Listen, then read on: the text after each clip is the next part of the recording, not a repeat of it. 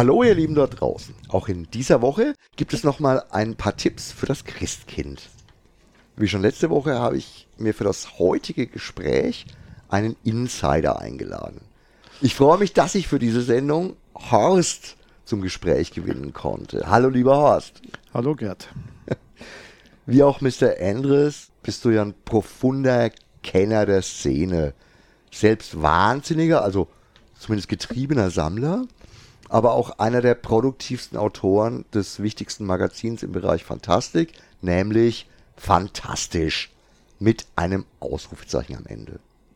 Wir hatten ja bereits eine Gesprächsrunde zu diesem Thema, deswegen möchte ich dein breites Wirken hier auch gar nicht mehr zusätzlich vertiefen. Glaub mir einfach, wenn es jemanden gibt, der sich im Genre auskennt, dann ist das Horst. so, lieber Horst, nach dieser kurzen Zusammenfassung stelle ich dir diese Woche dieselbe Frage wie Mr. Endres letzte Woche. Auch für dich ist die Frage nicht ganz trivial, denn von dir stehen ja bereits viele Titel online in unserem Adventskalender. Trotzdem, oder gerade deswegen, was sind deine besonderen Tipps des Jahres? Ja, Gerd, äh, ich habe mir gedacht, ich schaue mal durch die Reihen der Bücher, die im letzten oder in diesem laufenden Jahr bei mir vorbeigekommen sind und suche mir ein paar raus, die nicht direkt augenfällig sind, sondern die alle ein klein bisschen was Besonderes haben. Sei es, dass sie sehr, sehr neu, sehr, sehr alt oder sehr, ich sage jetzt mal, außergewöhnlich in der Herstellung sind. Das erste Beispiel, das ich bringen möchte, ist ein kleines quadratisches Büchlein von knapp 60 Seiten, über das ich im Frühjahr gestolpert bin. Das Ende der Bücher von Octave Usan. Das hört sich ja jetzt schon dann auch total spannend an, das Ende der Bücher, um eine Buchempfehlung zu geben. Dazu muss man sagen, der Octave Usan war ein um 1850 geborener Franzose, der genügend Geld hatte, um seinen Liebhabereien zu frönen. Und das war neben dem Reisen das Sammeln von Büchern und auch das Herstellen von bibliophilen Ausgaben alter Texte. Beim Reisen ist es so gewesen, dass er um 1890, 1895 in Amerika unterwegs war und da unter anderem Thomas Alpha Edison getroffen hat mhm. und hat sich von dem die Erfindung der Tonwalzen vorführen lassen. Das wäre für sich genommen ja jetzt noch kein außergewöhnliches Ereignis gewesen, aber ihm ist da ganz offensichtlich irgendwie die Klappe gefallen und er hat gesehen, oh, das ist ja ganz, ganz schlimm für unsere Bücher, wenn in Zukunft alles nur noch verbal basiert. Und er hat eine kleine utopische Geschichte geschrieben, eben das Ende der Bücher. Da erzählt er von einer Zukunft, in der heute würde man sagen Audible, ähm, den Markt beherrscht. Also das heißt, es gibt Bücher nur noch in Hörform und die dafür aber ganz günstig überall wo man heute Buchhandlungen hat, gibt es dann Hörwalzenhandlungen, Hörwalzenverleihe. Es gibt bei ihm dann auch schon eine Vorform des öffentlichen Rundfunks. Der Wert von Schriftstellern wird nur noch danach bemessen, ob sie passende Vorleser finden, die ihre Bücher dann mit der entsprechenden Ausdrucksstärke und Qualität vor das Hörpublikum bringen. Da hat der Berliner Favoritenverlag ein sehr, sehr schönes, auch sehr schön illustriertes Büchlein draus gemacht, das diese Geschichte einfach wunderbar vor das Auge der Leser bringt. Selbstverständlich gibt es das Ende der Bücher auch als Hörbuch. Da muss man natürlich jetzt auch dazu sagen, dass ich durchaus auch gerne Hörbücher zwischendurch immer wieder höre, gerade bei längeren Autofahrten. Und der Wert eines guten Vorlesers ist da wirklich auch nicht mit Gold aufzuwiegen. Es gibt so unfassbar schlechte Lesungen. Und wir weinen alle dem guten Dirk Bach immer noch unsere Tränen nach. Ja, und natürlich ist auch so eine gewisse Geschichte der Verdrängung da, weil natürlich jetzt in unserer Zeit Hörbücher auch nach wie vor am Kommen sind. Und ich denke mal auch Umsatz wegnehmen vom gedruckten Buch. Und da hast du natürlich auch wieder recht, da ist Audible mit diesen Exklusivgeschichten halt auch wieder mal extrem vorne dran. Ja. ja, wobei wir natürlich immer noch in einer Zeit leben, in der die Vision vom Ende des Buches noch in weiter Ferne ist. Also das, was Octave Usan gesehen hat, dass es gar keine Bücher mehr gibt, sondern alles nur noch in verbaler Form vorliegt. Ja, klar. Das äh, ist Gott sei Dank nicht in Sichtweite. Ein Buch ist ein Buch ist ein Buch, aber trotzdem ist es schon auch ein Aspekt. Prophetisch. Prophetisch.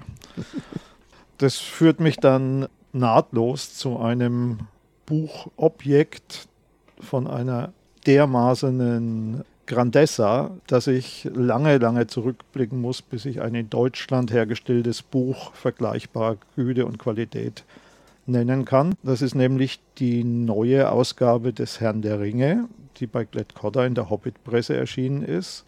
Und zwar, steiges Wort, als Welterstveröffentlichung mit Illustrationen des Autors Tolkien selbst. Es hat mich tatsächlich erst einmal geflasht, weil ich gedacht habe, von Tolkien illustrierte Ausgaben gäbe es eigentlich schon lange. Es hat sich dann aber herausgestellt, dass da die Erinnerung tatsächlich total trügt. Die Bilder von Tolkien sind in Bildbänden und Kalendern bisher verwendet worden.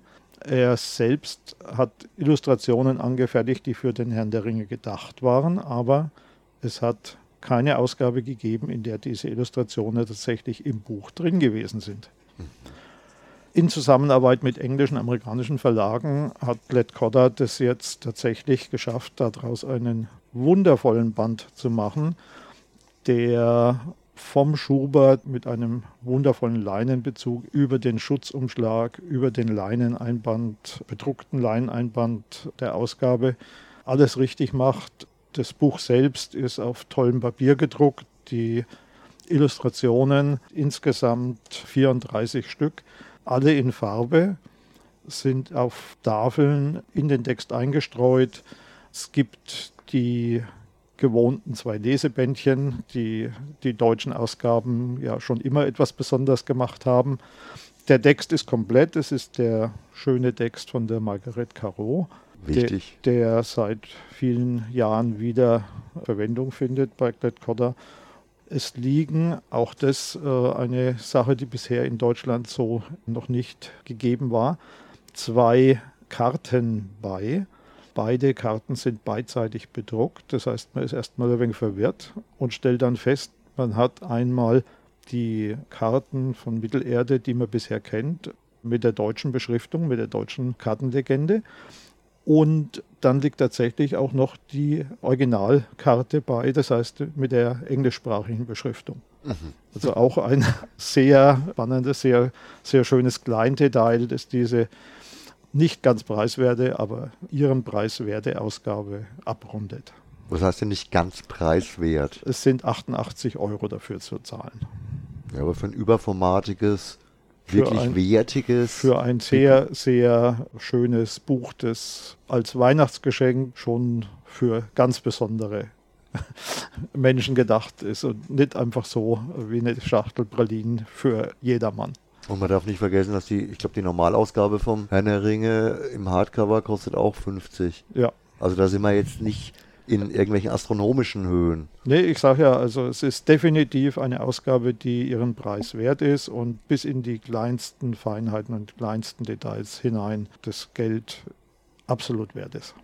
Ja, das ist aus dem Munde eines fanatischen Sammlers und von jemandem, der wirklich extremen Wert auch auf schöne Aufmachungen legt, ist natürlich schon eine hohe Adelung.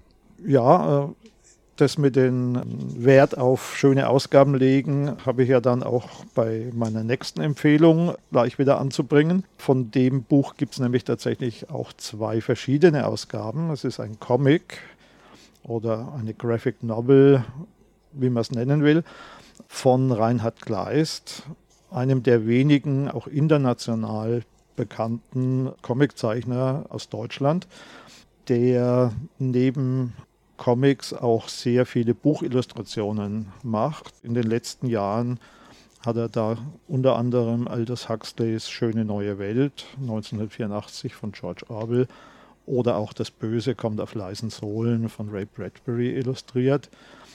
Jetzt hat er sich einen kleinen Abschnitt im Leben von David Bowie angeschaut und unter dem Titel Starman, David Bowies Ziggy Stardust Years, einen kurzen Abschnitt aus der langen, langen Karriere von David Jones, wie ja, ja. David Bowie ja richtig hieß, äh, nacherzählt.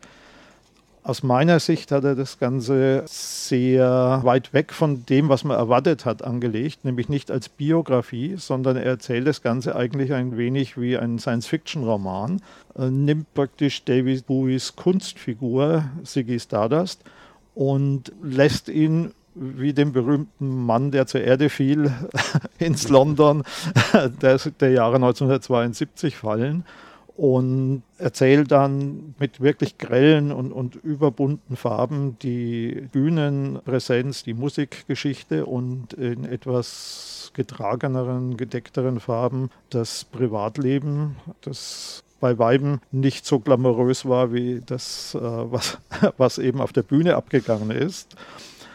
Was mir an diesem Band ebenso halt herausragend erschienen ist, das war dann tatsächlich die Vorzugsausgabe, die es dazu gibt, auch wenn die eine sehr hohe Limitierung von 1972,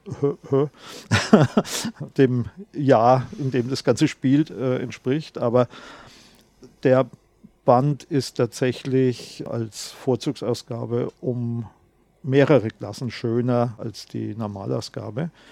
Der Band hat in der Vorzugsausgabe einen Schutzumschlag, der auch innen bedruckt ist, und zwar mit einem wunderbaren Poster von einem David Bowie, der durchs Weltall schwebt. Der Einband unter diesem Schutzumschlag hat auch ein umlaufendes Farbbild, das völlig anders ist wie das von dem Original Standardcover. Das Buch hat einen gewachsenen dreiseitigen Gelbschnitt, das äh, für sich genommen auch noch einmal ein kleines Feature ist. Und es liegt ein farbiger Siebdruck, der signiert ist bei. Da sind die 60 Euro, die dieses Teil kostet, auch meiner Meinung nach gerechtfertigter gegenüber den 25 Euro für das Standard-Comic. Ja, das ist schon ein Wort, aber ja, ich finde es auch deutlich schöner. Und ich kann natürlich so eine Gelegenheit über interessante, tolle Bücher, die mich interessieren, nicht verstreichen lassen, ohne meinen Lieblingsautor Arno Schmidt zu erwähnen. der in der Zwischenzeit ja zum, ich sag mal, festen literarischen Bestand gehört. Das heißt, äh, im Feuilleton, äh, in Buchbesprechungen wird sein Name so als Name-Dropping, so wie früher Böll, Krass, immer wieder erwähnt, meistens ohne dass die Leute groß was von ihm kennen oder wissen. Ihm wird ja immer wieder vorgeworfen, dass er eigentlich schwierig oder unverständlich schreibt. Dem kann man nun Schwarze Spiegel von Mahler gezeichnet entgegensetzen.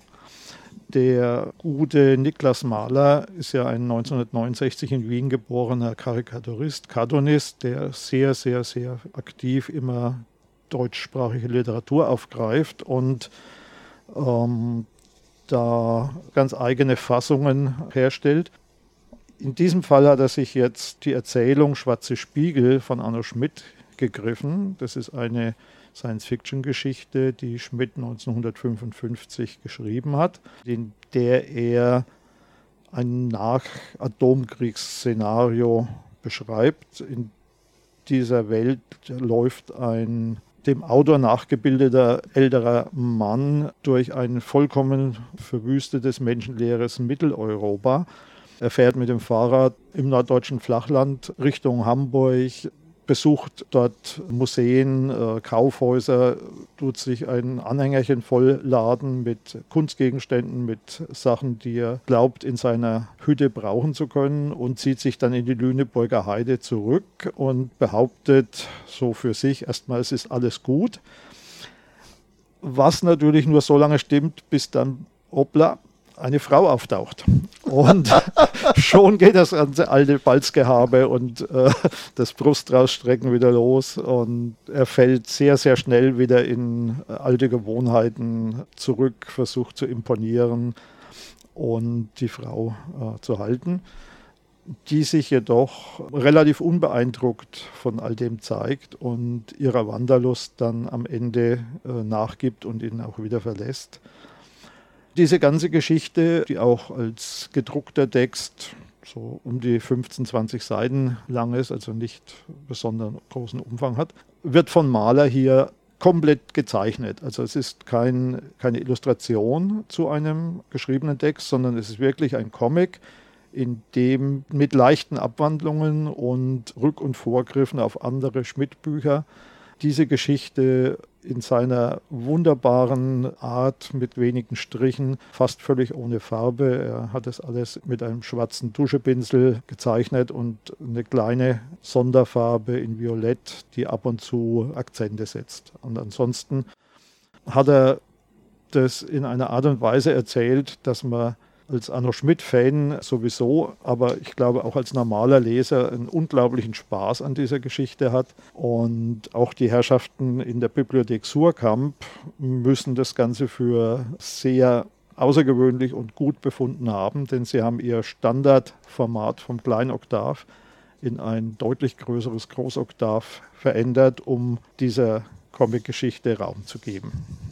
Wundervoll, wundervoll, wie du wieder Exoten rausgegriffen hast aus deinem Jahresüberblick, die ja eigentlich dann trotzdem wieder keine Exoten sind. Also du hast ja auch Klassiker mit dabei, du hast alles mit dabei und eigentlich hast du mir jetzt auch die Frage, die ich letzte Woche dem Christian gestellt habe, natürlich vermasselt. Den Christian habe ich nämlich noch nach dem Klassiker gefragt, aber das kann ich dich jetzt natürlich nicht fragen. Dann muss ich mir bei dir was anderes überlegen. Im Zuge dessen dass du den Bowie mit der Kleist-Fassung Starman genommen hast, sind wir ja auch ein bisschen in der Popkultur, in der Musik gelandet. Und nachdem du ja ein sehr, sehr breites Interessengebiet in verschiedene Bereiche hast, kommt jetzt die Fangfrage. Hast du vielleicht noch einen Tipp, der eher auch in die Popkultur reinpasst? Wenn du glaubst, dass du mich damit auf dem falschen Fuß erwischt. Mitnichten. Äh, mitnichten. äh, äh, eigentlich sammle ich ja überhaupt keine Bücher und Comics, sondern Musik. Sagt er so. Und freue mich natürlich auch immer wieder über Musikbücher, die dann das letztlich alles miteinander verbinden. Da ist mir tatsächlich jetzt ein Brocken über den Weg gelaufen, den ich nicht stehen lassen konnte. Lyrics von Paul McCartney. Auch hier äh, wieder ganz, ganz spannend. Paul McCartney ist ja natürlich als Beatle, als äh, Solokünstler, als Bandleader der Wings und so weiter bekannt. Und eigentlich kann man sich ja irgendwie noch daran erinnern, dass es früher mal so Beatles-Songbooks gab und sowas. Aber im Gegensatz zum Beispiel zu Bob Dylan, dessen Lieder bei mir zu Hause in vier verschiedenen Ausgaben, die jedes Mal dicker werden, weil der gute Mann ja nicht aufhört äh, zu schreiben, rumstehen, gab es bisher noch keinen Band mit Paul McCartney-Liedern. Also ähm, offensichtlich kein Paul McCartney-Songbook. Und es gab auch noch keine Paul McCartney-Autobiografie. In Lyrics versucht McCartney jetzt etwas ganz, ganz Spannendes, nämlich seine Biografie, seine Autobiografie zu erzählen anhand von Songtexten. Er hat da über Jahre hinweg in einzelnen Sitzungen von drei, vier Stunden Dauer mit einem amerikanischen Dichter namens Paul Muldoon Gespräche geführt, die mitgeschnitten wurden und aus denen Muldoon dann zu den einzelnen Songs Kommentare von Paul McCartney rausdestilliert hat. Dann haben beiden eine ganz spannende äh, Idee gehabt. Sie haben nämlich die Songs von Paul McCartney alphabetisch sortiert. Das heißt, es geht mit A los und endet mit Z. Und es sind dann 154 Songs geworden. Jeder Song steht am Anfang eines kleinen Kapitels. Es sind über 600 Bilder in das Buch gewandert und es sind dann zwischen einer und vier, fünf Seiten langen Bemerkungen von Paul McCartney zu diesen Songs, was ihm da jetzt eingefallen ist zur Entstehung der Songs oder auch einfach, was ihm überhaupt eingefallen ist, als er diesen Song mal wieder gehört hat. das ist tatsächlich dann auch etwas so Gigantisches geworden, wie sich's anhört. Das sind nämlich, ich sage jetzt mal, geschätzte 10 Kilo in, in zwei unglaublich schön gemachten Hardcover-Bänden, die die Songs von A bis K und von L bis Z beinhalten. Das Ganze wurde erstaunlicherweise in dem Musikfachverlag CH Beck, also eigentlich eine okay. akademische Buchhandlung, rausgebracht. Es ist ein, ein sehr, sehr schöner Schuber, auch sehr massiver Schuber, der diese beiden Bände gut zusammenhält und dann doch auch irgendwie transportabel macht. Und äh, das Einzige, was man da definitiv nicht mitmachen kann, man kann es also nicht als gute Nachtlektüre mit ins Bett nehmen. Auch hier wieder Lesepult. Ja, das durchaus empfehlenswert. Und man erlebt halt, wenn man so macht, wie ich es mache, nämlich jeweils den Song dann auch hören zu dem jeweiligen Eintrag. Diese seltsame Experience, Beatles und McCartney allgemein mal alphabetisch hören zu können. Unglaublich. Also ich meine, die Idee mit dem alphabetisch finde ich tatsächlich schon relativ schräg, aber du hast da jetzt trotzdem echt eine eindeutige Lanze dafür gebrochen und vielleicht ist es ja auch jetzt gerade im Moment nach dem Yesterday-Film von 2019, den ich übrigens auch echt ganz, ganz toll fand, der die Beatles ja dann doch nochmal aktuell gemacht hat genau der richtige Moment für dieses Buch gewesen. Wirklich nochmal ein ganz besonderer letzter Titel von dir. Damit kommen wir jetzt mal zum Abschluss für heute. Danke dir für den Input, der mich auch echt wirklich neugierig gemacht hat. Ich hoffe mal, ihr da draußen habt auch das ein oder andere für euch aus dem Gespräch ziehen können.